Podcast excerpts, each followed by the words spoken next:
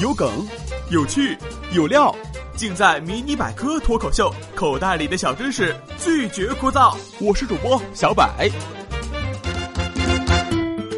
春季补钙又被提上了日程。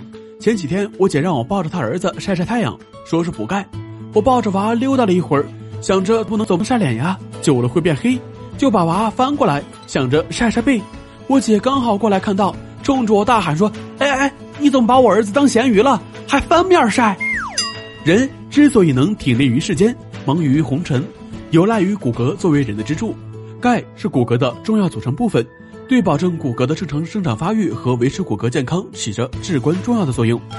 一天，小明走在路上，一个乞丐打扮的老爷爷拦住他说：“小伙子呀，我看你骨骼惊奇，一定是练武的好材料。我这里有一本《如来神掌》，五十块卖给你了。”小明看着老爷爷说：“爷爷，我看你骨质疏松，一定是煲汤的好材料啊。”谢谢啊。如今。骨质疏松症已经成为重要的健康问题。骨质疏松症在早期通常没有明显症状，但随着病情进展会出现疼痛、脊柱变形、骨折等情况，致残致死率均高，严重影响患者生活质量，同时也会带来巨大的医疗和照护成本。那就补钙呗，很多人都会这样说。且慢，补钙之前我们必须了解一下钙吸收的问题。广告不都说了吗？补钙吸收是关键。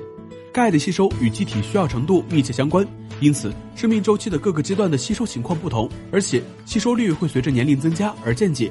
婴儿时期因需要量大，吸收率可以达到百分之六十，儿童约为百分之四十，年轻成人保持在百分之二十五左右，成年人则为百分之二十左右。